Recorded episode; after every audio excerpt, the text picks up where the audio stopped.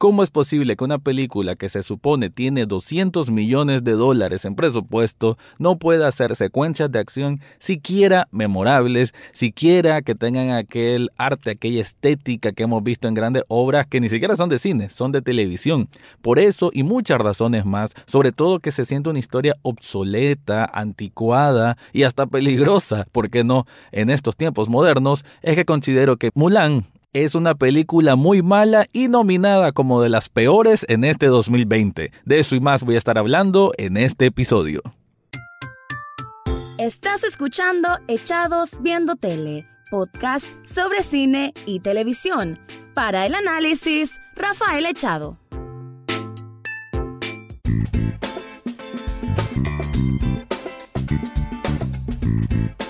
Bienvenido o bienvenida a un nuevo episodio de Echados Viendo Tele, el espacio para escuchar comentarios, críticas, análisis del mundo de las series y algunas veces de películas. En esta ocasión me inclino hacia lo segundo para hablar de una película que obviamente yo no tenía grandes expectativas, sabía de que no deja de ser un producto comercial como muchos que produce Disney, en este caso precisamente Disney Plus, esta plataforma nueva, pero que en su primera instancia se pensó que iba a llegar a los cines. Creo que Mulan que hay que decir de base, tengo que decirlo, yo no recuerdo o creo que nunca vi la película animada, sin embargo he entendido que hay una nostalgia muy grande, muy especial y que muchas personas guardan un recuerdo muy bonito de esta historia que, que creo que por lo menos tenía más valor de lo que vemos en esta cinta live action. ¿Por qué digo esto? Porque la historia como de formación de su personaje, que, que al final es Mulan, que es una mujer, una mujer en desventaja en un mundo de hombres y que logra superar obstáculos hasta que le reconocen que ella puede ser igual o mejor que cualquier hombre por sus habilidades propias. En esta película siento que el conflicto como tal, no se le siente que tiene un conflicto como tal y por ende no es que le cuesten demasiado las cosas. Creo que ahí es un error que se me hace garrafal, se me hace absurdo, se me hace obsoleto. Mulan, bueno, cuenta la historia y lo voy a decir de manera básica porque no, no, es, una, una película ni, ni, un argumento que te invite a investigar más. Por ahí algunos críticos, que los, los pocos críticos que le tienen buena, buena fe a esta película. Dicen de que tal vez invite a nuevas generaciones a ver un poco más del cine asiático. Yo lo dudo, yo lo dudo porque más bien creo que es una presentación muy mala. La verdad que el cine asiático, sobre, sobre todo el cine coreano y la televisión coreana, ha venido creciendo exponencialmente y obviamente tienen productos mejor que Mulan, tal vez hace 10 años atrás.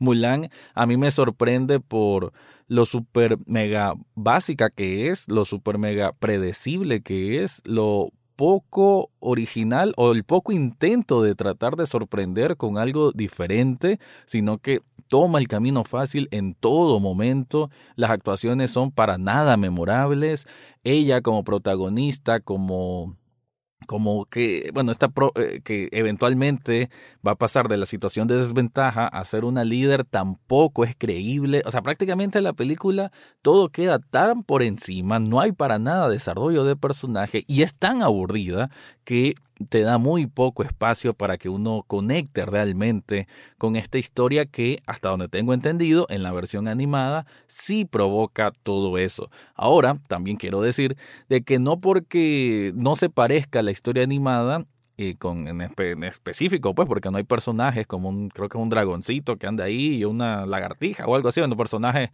eh, común en películas animadas de Disney, eh, no por eso para mí es que la película ya no funciona. A ver, yo estoy viendo la película, estoy haciendo una crítica desde la película live action como un producto individual. Y creo que es, eh, ya tanto que te guste o no la película, hay que verla así. Esa es la intención de, de, esta película. No, no intenta hacer una recreación a como lo hizo El Rey León, de ser una recreación palpada sobre lo que ofreció la película animada, sino que aquí intenta eh, mantenerse independiente, ser propia, ser un producto completamente autónomo y que sea así como sea valorado. Sin embargo, creo que el intento queda muchísimo de ver. Siento que es una película que creo que la principal palabra y adjetivo que se me puede ocurrir es que es muy aburrida y que es cierto, obviamente apunta a audiencias de menor edad de las que puedo tener yo. Sin embargo, una película infantil, sobre todo en estos tiempos modernos,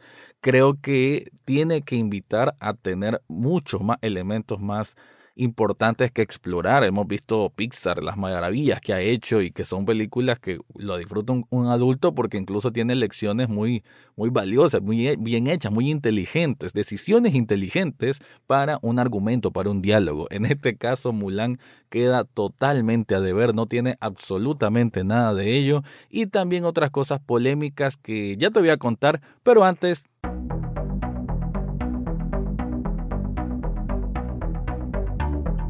¿Sabías vos de que en Sublishop Nicaragua podés hacerte camisetas personalizadas? Y no solo camisetas, también puedes hacer tazas, puedes hacer estos pop socket, que son estas cosas que se pegan a los teléfonos, puedes hacer vasos, puedes hacer una serie de artículos variados que todos tienen una estética, un trabajo impecable. Y es que también ahí en Sublishop Nicaragua tiene una atención formidable. Además de que ellos tienen su propio diseño, vos puedes llevar tu propio diseño y te lo adaptan para que vos lo andes en alguna prenda o en algún artículo.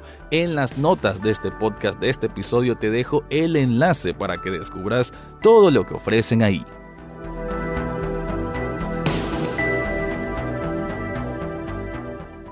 Es cierto que la parte polémica va más allá de la película, no tiene que ver directamente con el argumento, sino un poco con la actriz que tuvo que ver, bueno, la actriz principal que tiene esta película, ella apoya abiertamente el trabajo de la policía de Hong Kong, que si sabrán hubo bastante disturbio político social en este en, esta, en este país y eso pues, ha provocado como que una gran ola de gente en Twitter que antes que se estrenara como que querían que boicotearan la película por la opinión abierta que dio la actriz. Por otro lado también en una parte del crédito se, se, se agradece pues como tal a, a una asociación de los uigures allá en China, que esta zona es también muy polémica porque se dice que el gobierno chino tiene campos de reeducación para los musulmanes uigures y entonces como que la película eh, apoya eh, de alguna manera el trabajo que hace el gobierno ahí. Entonces esas son las dos polémicas, bueno, como lo dije, son temas políticos sociales de esta zona, pero no tienen que ver con el argumento de la película, pero digamos que de ahí eh, arrastra un poco el el que no es una película, como apuntaba Disney, que era global y que iba a ser para que todo el mundo entendiera, ya sea en América Latina, ya sea en, Europa y ya sea en Asia. Creo que de hecho ahí es un error que tiene y le leí en algunos críticos asiáticos diciendo de que no deja de ser otra representación norteamericana, o sea, una versión norteamericanizada de cómo es la historia asiática. Porque aquí vemos, ok, a Mulan que desde niña, digamos que no, no podía ocupar su chi. Sí, chi, piénsenlo como el ki de Dragon Ball Z, porque se supone que las niñas no pueden usar eso porque es mal visto, solo pueden ser eh, los hombres quien lo utilicen y las niñas lo único que tienen que pensar es con quién se van a casar para mantener el legado familiar. Entonces vemos a ella que es un poco más rebelde, que sí quiere ocupar el chi y que llega un momento en que por una amenaza de unos enemigos del emperador, eh, una gente que se viste de negro me recordó a los Dotraki en Juego de Tronos, solo que los Dotraki, como muchas buenas cosas de Juego de Tronos, todos tienen un trasfondo y hay una historia que lo hace ser más que un papel, ¿cómo decir? Como una carta de un solo lado. O sea, aquí vemos al, enemigo, al líder de los enemigos, que todos están vestidos de negro, y las motivaciones son tan básicas, tan paupérrimas, tan tontas, tan sosas, que creo que más o menos por ahí también se define esta película, como una gran película muy sosa, muy tonta, y que en este caso, este líder de, lo, de la facción enemiga, es ayudada por una, por una bruja, ¿no? Una bruja que puede transformarse en ave, que puede cambiar de piel, digamos que se puede transformar en otra persona, ser como una ilusión. Así que, como también lo dijo Christoph en el análisis de su canal de YouTube, este, este filme se supone que era live action, que lo querían hacer más realista, que por eso no pusieron al personaje de Dragoncito. Sin embargo, hay cosas que son obviamente fantasiosas, ¿no? Entonces, como que haber puesto al Dragoncito no hubiese costado tanto. Por ahí varias veces encontramos un Fénix que viene siendo como Así interpreto yo como el animal espiritual de Mulan, el que la inspira a seguir adelante cuando se siente derrotada y bla, bla, bla, bla, el cuento de toda la vida en este tipo de filmes. Y eso, entonces la bruja está apoyando a la facción enemiga y por eso son más fuertes. Eh, cuando convocan eh, por consejo de guerra o algo así del emperador de que necesitan a toda la cantidad de hombres posibles para defender la, la nación, pues llaman al papá de Mulan, porque es el único varón de la familia. Sin embargo, ella se se escabulle y logra meterse, alistarse pues, al ejército, supuestamente vistiéndose como hombre que, que también me parece y comparto pues lo que dijo Christophe en ese análisis, que se hace muy torpe, muy tonto pensar que alguien puede confundirla a ella que es hombre solo por poner la voz así más, más grave. Entonces, no, pues, no, no es algo que, eh, siquiera creíble, pero bueno, por el fin de la película, digamos que se medio se termina de entender. Lo que quiero decir, porque no quiero contar la película en sí, aunque insisto que es muy, muy básica y que es mega predecible, así que cualquier cosa que diga no es algo que deba por qué sorprender, es que en ningún momento se siente ella como realmente con un conflicto que, que la haga, no sé, arrepentirse de lo que hizo, que la haga eh, tener una motivación aún más grande no hay un peligro como que ella acorda que, que sea demasiado sofocante, nunca se siente algo por lo que ella esté totalmente desesperada, ni, ni siquiera se siente el enemigo como un enemigo tan fuerte. Entonces, eh, creo que es algo básico en la, cuando uno está construyendo una historia para cualquier tipo de producción audiovisual, de que el conflicto debe poner al protagonista en una situación de jaque como para mover la historia hacia adelante. Pero ese momento de jaque, ese momento de peligro, me quedé esperándolo toda la bendita película y jamás lo encontré. Por otro lado, ah, como lo dije al comienzo, las escenas de batalla son cualquier cosa. Eh, es increíble que durante toda la película que a ver, son más de dos horas. De hecho, la película es larga, larguísima e innecesariamente larga.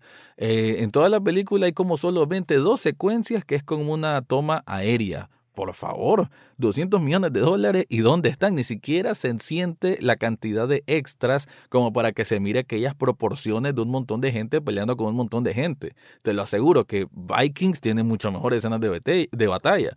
Juego de Tronos, pues ni se diga. Incluso una serie coreana que creo que no, no la, nunca le he platicado acá en el en podcast, pero que la recomiendo, te la recomiendo un montón. Se llama Kingdom, son dos temporadas, es de Netflix, eh, tiene que ver con zombies en una época medieval o, imperial, pues de, asiática, de Corea, y, y ahí se nota la cantidad de extras y la cantidad de trabajo para secuencias de acción muy, muy creíble. Pero en esta Mulan no ves absolutamente nada de eso, todo súper torpe, súper sencillo. Claro, como es una película también hecha para niños, tampoco eh, para niños o niñas, tampoco hay que esperar un montón de sangre, pero por favor, un poquito más de acción, un poquito más de esfuerzo es lo mínimo que se puede pedir en este tipo de productos comerciales, pero tampoco encontramos eso. Y para ir concluyendo, lo que es la batalla final es también cualquier cosa, nada que ver con algo épico y incluso me hizo pensar de películas pues, que han tenido un presupuesto alto. No sé cuánto fue, digamos, Señor de los Anillos, pero en Señor de los Anillos, que es una película, una trilogía que la verdad yo no respeto tanto, no soy tan fanático, ni creo que sea tan gran cosa. Sin embargo, recuerdo aquellas escenas de batalla que eran wow, pues que te sorprendían. Y aún ahora que ya habrán pasado 10 años, más de 10 años, qué sé yo, desde esas películas, todavía sorprenden. Pero aquí, en pleno 2020, y Mulan tiene secuencias de acción que sinceramente no sorprenden en lo absoluto. Eh, si quieren ver películas asiáticas con grandes escenas de de pelea de espadas, ¿no? Que es muy como lo asiático, muy lo del cine asiático. Aquí lo hacen, pero de una manera igual, pues muy, muy mala, muy, muy básica, muy con una coreografía muy muy pobre, pues algo, un trabajo, un esfuerzo mínimo, la, la, ley del esfuerzo mínimo, así se siente, como El Tigre y el Dragón, es lo que quería decir, esa película también ya tiene, qué sé yo, quizás ya tiene 20 años y ve las peleas que hay ahí y son asombrosas, tienen gracia, tienen elegancia, tienen conflicto como tal, pero no, aquí Mulan como que simplemente se olvida de todo eso y ¿qué queda al final entonces? Un cascarón de una historia hiperquemada, de una historia que se ha visto un montón de veces y que sinceramente, porque como es un tema que ahora se quiere dar mucho, lo, del empoderamiento femenino siento que también queda muchísimo a deber porque queda muy mal contado, queda como que ella lo superó solo porque era la elegida y nada más, no es como que... Claro, hay escenas como que vemos que ella sí se esfuerza y esto, pero insisto en que no, no tuvo tampoco tanto dureza o tanto qué sé yo, castigo previo o, no la vemos sufrir. Y es que tal vez suene raro, pero es que si uno quiere ver la superación de una persona, queremos verla en su momento más duro y ver cómo lo supera. Pero aquí no se, no se da eso y por tanto se vuelve poco creíble. Así que, insisto, Mulan para mí queda ahora como una de las películas más que más ha decepcionado de este año y por tanto una de las peores películas de 2020. Antes de despedirme, sí quiero decirte o recordarte que en las notas de este podcast tengo un enlace de coffee.com pleca echados viendo tele, que es para que si querés donar un dólar a este programa, en este caso un dólar representa un café virtual, te estaría eternamente agradecido. Así que contame, ¿te gustó Mulan? ¿No te gustó Mulan? ¿Compartís conmigo que es una película o las peores películas de este año? Contame, ahí te dejo las redes sociales y voy a estar atento a tus comentarios. Eso fue todo por hoy en Echados Viendo Tele. Recordá seguirnos en Facebook, Twitter e Instagram. Además, podés estar al tanto de cada episodio en Spotify, iTunes, Google Podcast o hasta en YouTube. Gracias por escuchar y será hasta la próxima semana.